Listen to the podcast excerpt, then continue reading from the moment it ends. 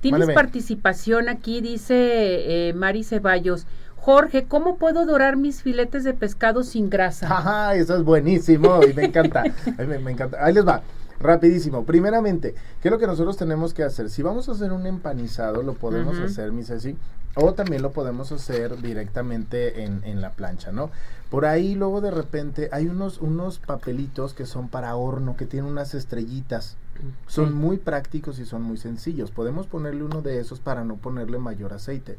En una sartén de teflón lo tapamos y con eso lo vamos a dejar ahí. Cinco minutitos siempre al fuego bajo, ¿ok? Fuego. Cinco minutitos, otros cinco minutos lo volteamos. Yo les recomiendo que lo vayamos haciendo cada cinco minutos, darle la vuelta para ver cómo va quedando y ya dependiendo de esto, el dorado que cada uno de, de, de las personas quiera. Lisette Vélez te pregunta, ¿es cierto que los camarones suben el colesterol? Fíjate que aquí en este punto, mi Ceci, obviamente sí, sí tienen grasa. Y, y pues eso nos ayuda muchísimo. Hay, hay, una historia bien bonita, mm. ya se las voy a contar. El colesterol, mucha gente está peleado o peleada con él. No es malo, mi Ceci. De hecho, cuando, bueno, hace esto tiene millones de años atrás esa historia, cuando se congelaron los polos y que fue la última era glacial, el ser humano empezó a bordear la costa. Cuando bordearon la costa, empezamos a incluir alimentos del mar en nuestra comida. Entre ellos venían los camarones, los moluscos y toda esta grasa que empezamos a consumir nos ayudó a nuestro cerebro para hacer más ancha la corteza cerebral. ¿Qué tal? Eso nos empezó a dar inteligencia. Fíjate nada más. digo, no es que no la tengamos. No, o sea, pero te habría más. Exactamente. Los conocimientos. O sea, de ahí, esto no ocurrió. Sí, y, esta parte, mi Ceci, lo que empezaron a hacer fue como irlo aplicando. Todo es mera evolución. No ocurrió de una semana a otra, un día para otro. Pues Pasaron millones de años para todo esto, pero eso fue uno de los beneficios de incluir los mariscos en nuestra comida, en nuestra dieta diaria? Esta pregunta que, que dicen ahorita me encanta porque mucha gente piensa que es malo y no lo tenemos que consumir, ¿ok? Entonces, ¿cada cuándo lo consumimos, mi Ceci? No. no es un alimento que tengamos todos los días, por ejemplo, como la carne de res. Ándale. La carne de res y la carne de cerdo es muchísimo más común, o el pollo, que consumir mariscos. Yo me atrevería a decirlo, una, dos veces al mes podría ser que los estamos consumiendo, y, hay veces que ni eso, más, no, casi no consumimos. Entonces, pues no, ¿cuánto es la, la recomendación? Una buena cantidad serían como 8 camarones aproximadamente. Digo, estamos hablando del camarón en específico, ¿no? Pero pues bueno, eso es lo, lo, lo que nos preguntaban ahorita. Vamos a hablar, mis decir, de los beneficios del consumo de los productos del mar precisamente, ¿no?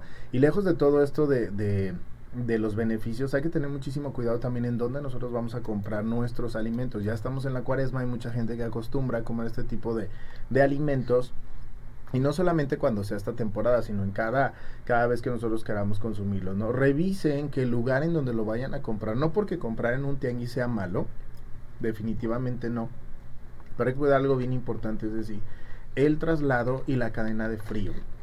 Eso es bien importante. Si nosotros estamos consumiendo pescado o mariscos y vemos que a lo mejor no están enterrados en hielo, ojo, hay algo bien interesante aquí, porque luego vas hasta el mismo supermercado y te lo ponen en una charolita de de unicel y el unicel está arriba del, del hielo. Exactamente. Entonces pues lo aíslas y ni siquiera lo, lo tenemos ahí muy muy este cerca y no está lo, lo, frío, ¿no?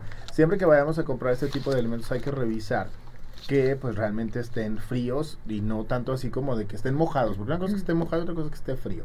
Eso es en cuanto a los mariscos. Los pescados, hay que revisar las agallas y las branquias, todo esto que tienen los, los pescados así atrás de, de su cabeza, que es donde ellos pueden absorber el oxígeno de, del agua que sean de un color rojo brillante. Entonces, si ya están cafés, si están un color marrón, mejor no los vamos a consumir. Hay que preferir otro tipo de, de pescado que sea muchísimo más fresco. Los ojos, mi Ceci, también. Los ojos son Los ojos de los pescados tienen que ser brillantes y tienen que estar saltones. Ya cuando nosotros vemos que están como hundidos y como resecos, ya no se está hablando ni se antoja. O sea, da como, como ese asquito, ¿no? Entonces hay que tener esto en cuenta también. ¿Cuáles son los beneficios que nosotros podríamos tener con todo esto? Pues bueno, el pescado es una proteína de alto valor biológico. Entonces en pequeñas cantidades tenemos bastantes uh, pues beneficios, mi si no es tanto el hecho de que, ah, pues voy a comerme todo el pescado, no, en cantidades pequeñas podemos uh, tenerlo, es de fácil digestión.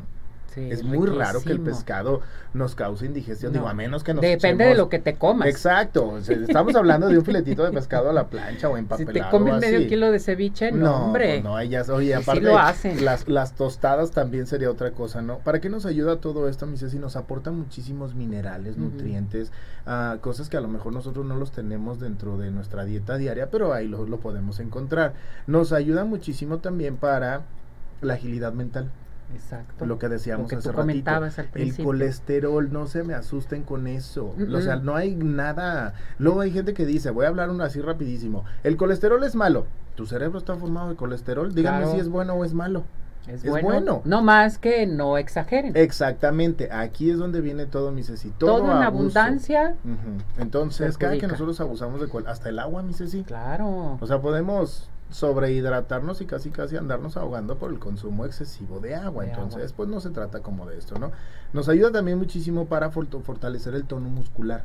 Mm. Entonces, cuando nosotros estamos en a lo mejor un régimen alimenticio es uno de nuestros nuestros propósitos, pues podemos hacerlo. Algo bien importante y esto me encantó, me encontré un artículo y me lo traje para acá, se los quise compartir. Porque no me encanta porque me ponen a estudiar. No no puedo yo así, ah, vamos a hablar de Soy tu no. maestra, o sea, sí, sí, favor, claro. estoy o sea, haciendo examen. Aprendo de la mejor, ¿eh? Entonces, fíjense, hay diferentes tipos de pescado, me dice, sí, los azules, ¿ok? Mm. O los, los azules que también vienen de aguas frías, por ejemplo, el salmón, el atún, que son pescados que, que, bueno, son deliciosos. Y los nutrientes que nos aportan los omegas, mi Sí, el omega. O sea, estos, estos alimentos nos ayudan muchísimo pues a, a cuidarnos. ¿Qué hace el omega, el omega dentro de nuestro cuerpo? El omega, hay diferentes, 3, 6, 9 y 12, pero y hay muchísimos otros más, pero el 3 es en específico, El o sea, omega lo, lo- 3. lo que nosotros queremos consumir de esto, pues nos ayuda muchísimo a cuidar nuestras arterias. Exactamente. Entonces, ¿qué es lo que hace? El colesterol que se le conoce como el colesterol malo no es que sea malo, pero es el de baja densidad. Es muchísimo más denso y se queda pegado en nuestras, en nuestras venas y arterias. ¿Qué hace el, el colesterol de alta densidad? Nos ayuda a irlo separando y a ir haciendo pues que se vaya, Claro. se vaya yendo, ¿no? Hay otros tipos, los pescados blancos, que estos, pues bueno, su, su característica organoléptica es un sabor muchísimo más suave. El, el olor es más, más este, suave también. Exacto. Entonces, por ejemplo, el blanco del Nilo, el pescado Uh, dorado, que es delicioso, el pescado, el lenguado. el sí, sí. lenguado, el O sea, es- dorado. son pescados súper ricos. ento- el cazón también entra acá. O sea, que le da un sabor muy, muy rico a la, a la comida. Entonces, todo esto es lo que nosotros tenemos que tomar en cuenta. Algo también, especificaciones y recomendaciones. Esto principalmente en los niños. No se recomienda introducir el pescado en los niños menores de nueve meses. Sí, no, no, no. ya más adelante y mucho menos los mariscos. ¿ok? Recordemos que, bueno, en este momento los pequeñitos pues van formando su, su, pues está terminando de formar todo su, su sistema digestivo y no porque no esté incompleto. No, es que te puede crear una alergia. Exactamente. todavía así, no están, alergias. están reforzando su sistema inmunológico. Exactamente. Entonces, si Entonces, nosotros introducimos importante. este tipo de alimentos desde temprana edad, pues no, es lo, lo más fuera. ¿Ok?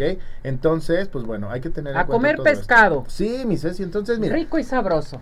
de- recetas deliciosas que podemos hacer y pues bueno, eso nos daría para un programa. Ahorita luego nos das una receta. Perfectísimo. Pues bueno, mi Ceci, algo así en general lo que nosotros tenemos que tomar en cuenta y pues bueno, ya este gramos y esto sería como algo muy específico para cada persona, pero pues coman, disfrútenlo y por supuesto compártanlo con su familia. Y si necesitamos un nutriólogo, ¿a qué teléfono nos podemos Estoy a sus órdenes en el muñeco? 33 11 54 20 88, asesorías, consultas de nutrición. Los puedo Muy ver bueno. de manera presencial o también en línea. Estoy ofreciendo ese, ese servicio también. Cursos, Eso todo. también, cursos, pláticas, talleres, conferencias, ya luego les voy a hablar. Estoy trabajando con un amigo en uno, te vamos a dar la premisa, ya te lo había dicho.